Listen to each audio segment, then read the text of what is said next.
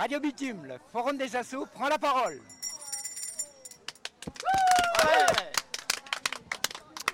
Eh bien bonjour à tout le monde, ici Radio Bitume en direct du Forum des associations du 10e arrondissement où nous recevons quelques bénévoles de quelques associations qui se trouvent sur le site pour nous parler de ce qu'ils font au quotidien.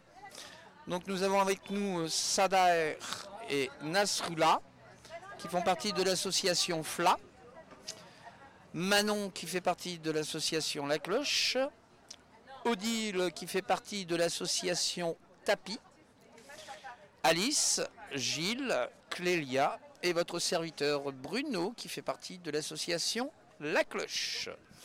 Et pour commencer, nous allons passer le micro à Odile qui va nous expliquer un peu ce que fait l'association Tapi. Bonjour Odile, à toi de parler. Bonjour. Alors en fait, c'est l'association Toupi.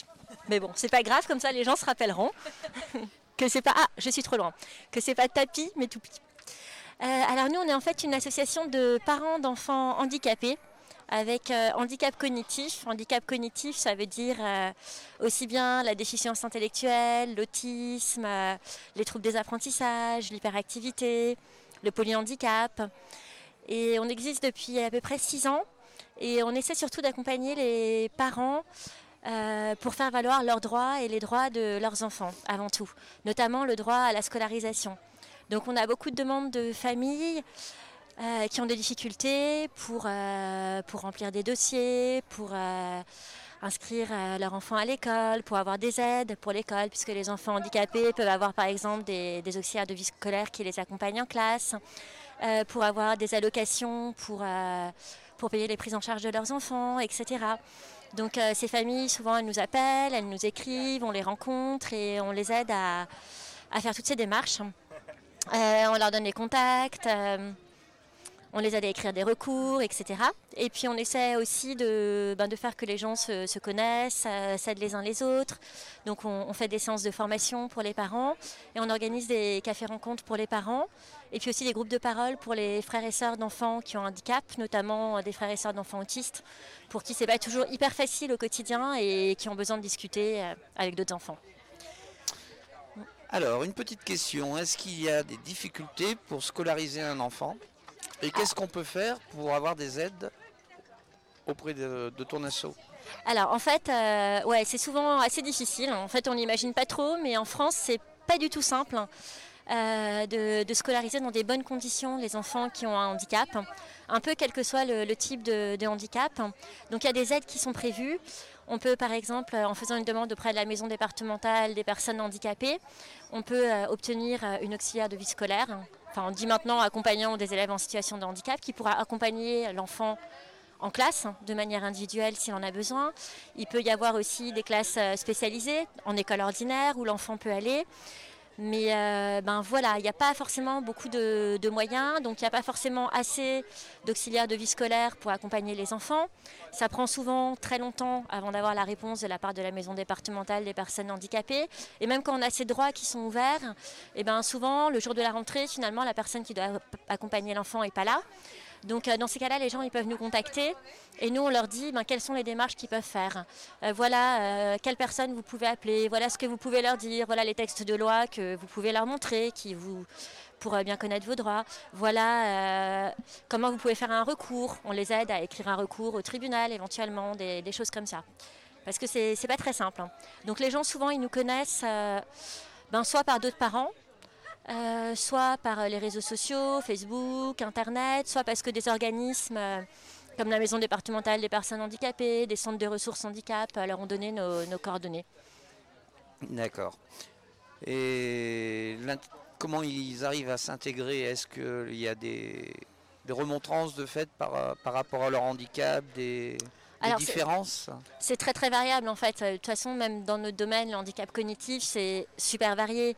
Euh, on peut avoir des enfants qui ont des troubles très légers, qui auront un peu de mal à apprendre à lire, à écrire, des choses comme ça, mais où avec euh, un peu d'aménagement. Euh, à l'école, ça peut aller très bien. Il y a des enfants qui ont des handicaps beaucoup plus lourds, éventuellement des troubles du comportement. C'est ça qui est le plus difficile à l'école, si l'enfant il se met à crier, à taper les autres quand il se sent pas bien. Donc euh, c'est dans ces cas-là que c'est le plus difficile en fait. Donc il faut souvent, une autre chose qui est un peu difficile, c'est que l'école en France est assez fermée et ils peuvent avoir du mal à accepter de recevoir des conseils, de l'aide de professionnels extérieurs. Alors notamment pour les enfants autistes par exemple qui peuvent avoir des troubles du comportement s'ils sont stressés, avoir les conseils d'une psychologue qui s'y connaît bien, eh ben, ça peut aider euh, à bien inclure l'enfant dans l'école pour que euh, les adultes autour ils comprennent comment éviter que l'enfant soit en crise, faire en sorte qu'il sente bien à l'école, etc. Donc il y a pas mal de, travail, euh, de travail à faire encore. Et ici, dans le 10e arrondissement, comment est reçu justement, comment sont reçus les enfants? C'est très variable en fait, ça dépend vraiment des enfants, ça dépend vraiment des écoles. À Paris, on a la chance d'avoir quand même un environnement assez volontariste. Bon, ça ne veut pas dire que ça se passe bien à chaque fois. Hein. Il y a plein d'enfants qui sont très en difficulté dans, des écoles qui ne sont pas bien reçues. Mais par exemple, pour la cantine, c'est une autre difficulté que les enfants handicapés soient acceptés à la cantine. Et bien à Paris, la mairie, elle met très facilement à disposition un animateur en plus pour accompagner l'enfant à la cantine ou le mercredi au centre de loisirs. Donc on a quand même la chance d'avoir ce genre de choses à, Paris, dans le 10e et, ailleurs, qui permettent euh, ben voilà, que les enfants handicapés euh, puissent accéder à des services euh, auxquels les autres enfants ont droit. D'accord. Et concernant les services culturels, est-ce qu'ils ont accès facilement pour, pour faire des, des, activités culturelles? Eh ben, c'est très variable. C'est-à-dire déjà, euh, souvent, quand on a une reconnaissance de handicap, que l'enfant a une carte euh, montrant son handicap, on peut accéder, par exemple, dans des musées, dans des endroits comme la Cité des Sciences, euh, dans des zoos, gratuitement. Donc ça, aide déjà à faire des activités avec l'enfant. Parce que les autres activités, les activités de loisirs classiques, les activités sportives, ben, il y a des endroits où ils vont mettre beaucoup de bonne volonté pour accueillir les enfants et des endroits où ils vont pas vouloir en entendre parler. Une fois, moi, j'avais inscrit mon fils à une activité kung-fu. C'était son éducatrice qui l'accompagnait, donc il y avait vraiment, enfin c'était très très facile. Hein. eh ben, euh, l'enseignant de kung-fu à la première euh, à la première séance, il a montré mon fils aux autres enfants. Il a dit regardez les enfants, on a un enfant handicapé, est-ce que vous l'acceptez dans le groupe C'est violent quand même. Hein. Surtout que voilà, mon fils était accompagné, il n'y avait absolument aucun souci. Bon, finalement, on a pu faire en sorte que ça aille. Mais en fait, les gens souvent ont peur au départ. Et il faut leur montrer qu'il faut dépasser cette peur et que ça peut très bien se passer. D'accord. Et ton association est implantée où exactement dans le 10e on est, En fait, on n'a pas de locaux en propre. Hein. Simplement, notre, notre, siège social est boulevard Magenta au domicile de, l'une de nous. Euh, donc nous, on fonctionne surtout, euh, voilà, soit rencontrant les familles bah, dans des endroits comme ici. Là, on a pas mal de personnes au Forum des associations qui sont venues nous voir. On fait des cafés par an souvent. De temps en temps, on peut recevoir des gens à notre domicile, mais on essaie de beaucoup travailler par téléphone et euh, par internet, par les mails. Euh.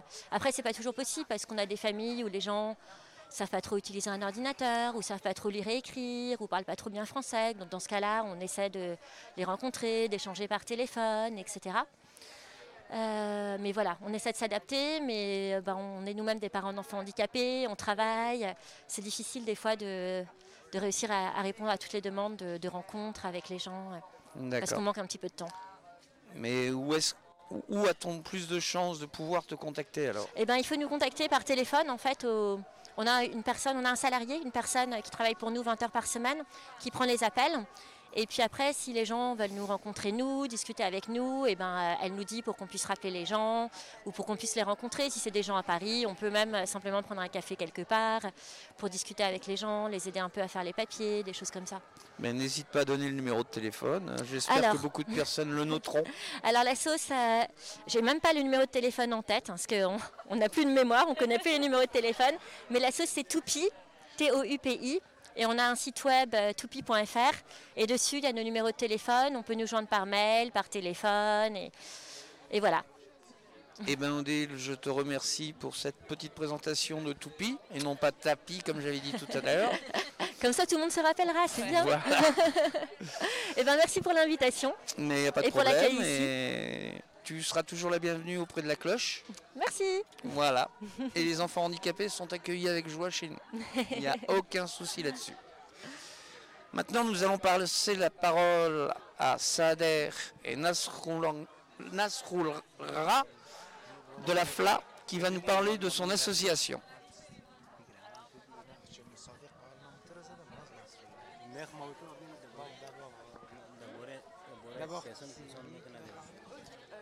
On va répondre ensemble. On a un petit peu de temps de préparation et on va vous rejoindre tout de suite. Nous, on va répondre ensemble. Alors, on vous a rencontré à un stand du Forum des associations. Donc, vous êtes l'association FLA, Français Langue d'Accueil. Est-ce que vous pouvez nous en parler un petit peu plus Dire ce que vous faites, en quoi ça consiste? Bon, bonjour à vous tous, euh, je m'appelle Yosfine Asrola, je suis l'ancien participant de Français Langue d'Accueil. Français Langue d'Accueil, c'est une association qui donne des cours de français Euh, aux étrangers, ça veut dire Euh, les gens qui viennent euh, des pays non francophonie. Ça veut dire en gros les gens qui viennent des pays d'émigrés. Moi, je me suis inscrit au cours de français en 2016 chez Français Langue d'Accueil. J'ai suivi le cours de français pendant un an et actuellement, je dis heureusement ou malheureusement, je suis plus participant chez Français Langue d'Accueil et j'ai repris mes études. Ok, merci. Euh, moi, je m'appelle, bonjour à tous, euh, je m'appelle Sadiq, euh, je suis aussi un étudiant de chez France Langue d'Accueil. Euh, depuis, depuis je, suis arrivé, je suis arrivé en France depuis presque 12 ans, mais je parle pas bien français, mais euh, ça va. hein. Et donc, tu nous disais, Sader, que euh, quand on parlait tout à l'heure, que dans l'association, ils donnaient des cours de français, ils, donnaient, ils faisaient des activités aussi. Est-ce que tu peux nous dire un peu qu'est-ce qu'ils font comme activité dans cette association? Et voilà, oui, euh, quand on fait euh, activités euh, sportives, écriture, euh, conversation, et plein de choses aux piscines, aux cuisines, c'est tout. Ok. Oui. Est-ce que tu veux ajouter quelque chose sur les activités que vous Euh, faites euh? En gros, euh, les activités socioculturelles de français et langue d'accueil consistent à donner, à faire euh, un atelier de conversation. Ça veut dire qu'on parle avec les gens en français, on essaie de euh, les aider de- d'avancer dans son projet, euh, surtout apprendre bien le français, bien prononcer. Et puis nous avons l'atelier d'écriture, ça veut dire que les gens qui veulent apprendre le français, on les aide euh, d'écrire correctement le français pour qu'ils n'auront pas des difficultés dans l'avenir à- en, en vivant en France. Ok. Et alors, vous deux, euh, parmi toutes ces activités, c'est lesquelles que vous aimez vraiment, que vous préférez? Moi, j'aime, euh, j'aime l'activité de conversation et chan- euh, chanson et la piscine aussi. Grand sportif. Oui, le sportif aussi. Oui, c'est sportif aussi. Et toi, qu'est-ce que tu... Euh, moi, en gros, c'est l'atelier principal que j'aime bien, c'est l'atelier conversation. Pour qu'on parle avec les gens et on se communique. Ça veut dire qu'il y a des gens qui viennent de quatre côtés du monde, euh, y compris le Soudan, l'Afghanistan, l'Iran. Euh, du coup, on se parle, on va découvrir les cultures différentes. Ouais, bah, ça me plaît, franchement. Ok. Euh, du coup, j'imagine qu'en étant dans cette association depuis euh, quand même plusieurs années, vous avez rencontré des gens. Est-ce que vous avez ouais, rencontré, avez fait des belles rencontres euh, Vous vous êtes fait des amis Vous avez tissé des liens un peu avec des gens dans l'association? Euh, oui, euh, quand, euh, quand- quand je suis inscrit en France langue d'accueil, c'est très bien. Maintenant, je connais beaucoup, euh, plusieurs personnes là. Ok. Et, et voilà, oui. Ouais, Il y avait vos collègues de l'autre côté du stand tout à l'heure, c'est ça euh, Ils étaient là, là, en train de vous faire coucou, c'était marrant. Oui. Et moi personnellement, euh, oui, j'ai fait des belles rencontres chez Français Langue d'Accueil, surtout en 2016 quand je, je dormais dans la rue à Paris. Et je me suis inscrit au Français Langue d'Accueil pour les cours de français. Du coup, j'ai rencontré une des bénévoles de Français Langue d'Accueil qui venait pour nous donner des cours de français. Comment on s'est posé quelques questions. Après, elle m'a dit, bon, je dors où? Qu'est-ce que je fais comme euh, je lui ai parlé à propos de mon projet dans l'avenir en France et c'est comme ça que euh, ce jour-là, elle m'a proposé un logement dans le 16e à Saint-Placide et presque depuis trois ans que j'habite euh, chez elle. Du coup, actuellement, je, je la considère comme ma mère et elle m'a aidé énormément. Ok. Et du coup, tu nous disais à propos de ton projet, qu'est-ce que tu fais toi aujourd'hui? Actuellement, euh, je suis étudiant en droit à l'université Paris 12. Et de l'autre côté, je bosse dans la section juridique à, à Françaire d'Asile. Euh, ça veut dire que nous avons des locaux auprès de la préfecture de Paris à Port-Liancourt. Du coup, j'y bosse et dans l'avenir, euh, j'essaie d'avancer mon projet, surtout les études. Et surtout, ce que je préfère, j'aime bien, c'est soit le droit international, soit le droit européen, pour que je puisse faire au moins quelque chose pour la France. Ah, parce que euh, le pays dans lequel actuellement j'habite, euh, quand même, j'ai un attachement fort avec la société française. Ok. Et euh, une dernière petite question pour qu'on se rende compte un peu de ce que vous faites et tout. Un cours, ça se passe comment? Vous êtes euh, dans des grosses classes, dans des petites classes euh, Comment? Un cours de français euh, à l'association FLA, Oui. c'est comment euh, C'est combien de fois par semaine? C'est combien d'heures pour toi par exemple? Ça dépend. C'est les gens qui sont inscrits nouveaux, ils sont faits euh, chaque semaine, 5 jours chaque semaine. Et c'est combien d'heures par jour quand c'est 5 jours? C'est euh, minimum 3 heures. Ah ouais? Ok. 3 heures dans, la, dans une faire cours. On fait cours. euh, après, on, est, on fait activité aussi. Ok. Euh, ce que j'aimerais bien rajouter, en gros, ça dépend de niveau, ça dépend des classes. Ça veut dire que chez nous, il y a des différentes classes. Euh, On commence euh, depuis le niveau A1 jusqu'à le niveau B1. Ça veut dire que les gens qui sont dans le niveau 1-1, ils, prennent euh, leur cours à 5 jours par semaine. Ça veut dire chaque jour euh, 12 heures. Et puis pour le niveau A2, c'est autour de 12 heures par euh, jour et 3 jours par semaine. Et pour le niveau B1, ça veut dire niveau un peu avancé, c'est 3 jours par semaine et 3 heures par jour. Ok. Bruno, tu veux ajouter quelque chose? Une petite question. Est-ce que tu peux nous dire où se trouve le siège de l'association FLA Le siège de notre association, c'est dans le 10e, c'est à 28 rue de l'Aqueduc. Bonjour, je peux vous demander quelque chose?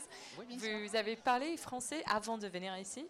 Non, Et en fait, euh, en venant en France, parce que je ne parlais pas du tout le français, parce qu'on ne partage pas le même alphabet. Ouais. Ça veut dire que euh, ma langue maternelle, est- c'est le persan. Ah. Du coup, en venant en France, euh, j'ai- je me suis dit qu'il fallait que j'apprenne le français. Et dès le début, en demandant dans la aux gens, j'ai appris quelques mots. Et après, j'ai commencé Wow. à prendre des cours de français. Et ça a pris combien de temps à peu près pour à parler peu près, français pour apprendre le français, ça m'a pris à peu près, on dirait, un an et demi. Waouh. C'est impressionnant. Merci. Merci. Bon, bah, euh, merci beaucoup les gars. Merci de nous partager euh, tout ce qui se passe dans cet assaut. Merci. Merci à vous deux pour votre intervention. Alors maintenant, nous allons passer la parole à Alice, bénévole au sein de la cloche, qui va nous expliquer un peu ce qui se passe au sein de l'assaut La Cloche. À toi Alice. Merci, bonjour à tous. Euh, ouais, je vais parler aussi d'un peu de comment, euh, comment j'ai commencé à être bénévole à la cloche aussi. Donc euh, en 2016, j'étais au camp euh, à Calais, qui quelques gens s'appellent euh, le jungle. Et c'était, j'ai passé huit jours, je pense là-bas. Et c'était les huit jours les plus bouleversants de ma vie. Et c'était pendant la fermeture du camp. Et euh, ça a changé tout dans ma vie, juste pour moi. Euh, et euh, j'ai changé le job, j'ai changé beaucoup après. Et j'ai orienté ma, vers la solidarité et la sociale. Et ce qui vraiment m'a intéressé par rapport à la cloche, c'est que c'est l'approche, c'est l'idée de changer le regard euh, et rééquilibrer la relation entre les personnes sans et avec domicile. C'est ça qui est assez rare, à mon avis, dans les associations.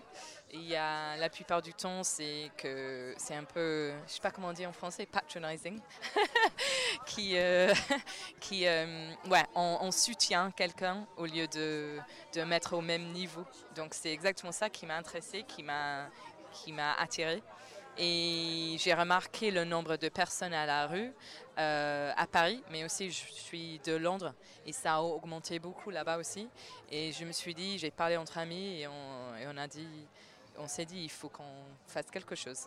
Donc euh, depuis février 2019, je, suis, je fais partie de la cloche et euh, J'assiste aux événements, j'ai fait des maraudes, j'ai fait les suivis de commerçants. Euh, et ce que j'aime bien, c'est quand, ouais, comme j'ai dit avant, euh, si j'ai trouvé la même phrase en français, on dit, euh, on met pas de tickets sur les gens, on dit label, labels en anglais. Euh, donc, on est tous au même niveau. On ne sait pas que, ah oui, toi, tu es quelqu'un qui vit à la rue et toi, tu as un domicile. C'est vraiment, on est tous ensemble et on est tous pareils. Et c'est ça que j'aime bien. Ben, merci beaucoup. Alors, Gilles, un autre bénévole de la cloche, mais aussi multicarte, c'est-à-dire qu'il est bénévole au Resto du Cœur, bénévole à la cloche, bénévole dans des centres où on distribue des petits déjeuners. Donc, euh, je lui laisse la parole et il va nous expliquer. euh. Ouais. Mais d'abord, Clélia. euh, Non, bah, c'est juste que je vais lui poser des questions à ce bon vieux Gilou. Et du coup, euh, est-ce que tu pourrais d'abord te présenter pour nos auditeurs? Alors, je m'appelle Gilles, j'ai 55 ans, je suis sans domicile fixe et je suis bénévole, comme Bruno l'a dit, dans plusieurs associations. Et quelles sont ces associations? La cloche, là je ne suis pas bénévole, je suis ambassadeur et je tiens au titre. Sinon, je suis bénévole au Restaurant du Cœur et je suis bénévole au Petit Café. Et qu'est-ce que c'est un ambassadeur? Un ambassadeur, c'est un bénévole qui est à la rue et qui représente la rue au sein de l'association. D'accord. Et depuis combien de temps, du coup, tu es bénévole? Oh la louche, ça va faire 4 ans maintenant. 4 ans, oui. Mm. Et combien de temps à peu près par semaine tu passes dans chaque association? Oh, la louche, je viens y passer euh, en- en- en- 30 bonnes heures, on va dire. Ah oui. T'es généreux en disant 30, hein. Oui, je pense même être Parce un que petit si peu on, en compte, dessous. si on compte les petites mamies avec euh, chez qui tu rends des petits services, Ouais, ben en double alors. on parle plus de Ouais. 60 heures, je Ouais, pense. 60 heures, oui. Et est-ce que tu pourrais nous expliquer pourquoi tu as, pourquoi as choisi ces associations-là et pas d'autres? Pourquoi Alors, les- les- la différence entre la cloche et les restaurants du cœur, c'est qu'au restaurant du cœur, c'est le service, c'est immédiat. Et après ça, c'est fini jusqu'au lendemain, quoi. Mm. Ça, ça veut dire les gens, ils viennent, ils mangent, et hop, c'est fini jusqu'au lendemain, où ils reviennent, ils mangent, et voilà. Tandis que la cloche, ça, ça peut être sur le long terme. La, la différence, elle, les, les petits déjeuners, c'est comme les restaurants du cœur, quoi. Ça, c'est l'immédiateté. Et par rapport à la cloche, où je dis justement, c'est plus sur la longueur. D'accord. Et est-ce que tu arriverais à définir, à expliquer ce que ça t'apporte d'être bénévole? Ah, ça me permet surtout de parler à d'autres gens qui, sans même le savoir, ça les aide parce que euh, les personnes à la rue qui ne parlent pas se désocialisent très vite. Mhm. Alors même si on cause que 5 minutes avec une personne de temps en temps, ben, ça peut déjà lui apporter pas mal. En plus du repas ou ça. D'accord. Et à toi personnellement, parce que là c'est ce que tu apportes à toi, genre c'est Ah bon, moi je suis occupé là, vous voyez, c'est ça. sinon je serai à la rue, je ne ferai rien. Alors euh, autant être occupé et puis voilà quoi. Ok. Et- Tout le monde y trouve son compte comme ça. Euh, Est-ce que tu peux nous parler aussi de- d'un truc qui te tient à cœur maintenant Bien que c'est moi qui te l'ai fait découvrir. La chorale au clair de la rue? Qu'est-ce que c'est pour toi? Ah ben, c'est- là, c'est un moment où justement, c'est ce qu'il y a de bien, c'est que c'est ouvert à tous, aux personnes avec et sans abri. On revient donc à la cloche. Et là, c'est vraiment le, le moment où on est tous ensemble. Quoi. Ça, c'est le top. quoi. Et tu peux nous dire et nous expliquer en quoi consiste cette chorale Alors, la chorale de la cloche fait partie de la fédération des, des chorales au clair de la rue qui a été créée il y a 10 ans à Nantes. Parce qu'une personne sans abri avait perdu, avait perdu deux camarades et il faisait la gueule parce qu'il n'y avait personne derrière. Alors il a rencontré un bénévole, euh, enfin une personne lambda quoi, qui se connaissait. Et puis il lui a dit, bah, écoute c'est pas compliqué, tu te trouves des gens, moi je te trouve une salle. Et puis on répétera, comme ça il y aura toujours au moins une petite chorale derrière les enterrements des personnes sans abri. Il y aura toujours au moins quelqu'un derrière. À Et donc, le concept a été repris à d'arriver à côté de nous euh, Léa Vaza, qui est adjointe au maire dans le 10e arrondissement. Léa, est-ce que tu peux prendre le micro un peu et nous dire ce qu'évoque pour toi cette, cette journée? Toi qui m'as marié il n'y a pas si longtemps que ça. Bonjour. Ce qu'évoque la journée du Forum des associations? Ouais. Euh, euh, alors c'est surprise hein, parce que je passe par là, on me tend un micro, donc euh, bonjour, bonjour à tout le monde. Euh, cette journée, journée de fête en gros, d'échange, de partage, tout le monde se rencontre, euh, tout le monde euh, apprend plein de trucs et euh, construit plein de projets. Je pense que vous allez tous ressortir aujourd'hui avec un paquet comme ça de cartes de visite et de trucs à faire. Ensuite vous allez en avoir pour une semaine à tout traiter. Voilà. Non mais c'est une belle journée où en gros on célèbre un peu tout ce qui se passe dans l'arrondissement et on célèbre les gens qui le font. Et d'ailleurs, au passage, je voulais tous vous remercier, l'équipe de la radio, du Carillon, toutes les assos qui sont là aussi sur Père Toupie, parce que ben, franchement, vous faites un boulot de dingue, vous y passez un temps fou, une émotion, une énergie euh, géniale. Et si vous n'étiez pas là, ben, il ne se passerait pas grand-chose euh, dans ce dixième. Donc euh, merci, voilà, tout simplement. Bah, ça fait du bien, on invite des gens, on se fait remercier comme ça, c'est génial. Merci à toi Léa. Bon, eh ben, je crois qu'il est l'heure de nous quitter. Vous retrouverez le contenu de cette émission sur notre page Facebook ainsi que sur notre site lacloche.org. Et on vous dit rendez-vous à bientôt. Et Au premier mardi du mois. Au premier mardi du mois, à partir de 17h, 18h, 18h jusqu'à 18h, 18h, 18h30. Une émission diffusée et la parole est ouverte. L'émission sera en direct et rediffusable après sa volonté en podcast. Voilà, et ouverte à tout le monde. Merci, Voilà. un grand merci à tous. Merci et un bon participé. dimanche sous le soleil. Et ensuite, place à la chorale de la cloche.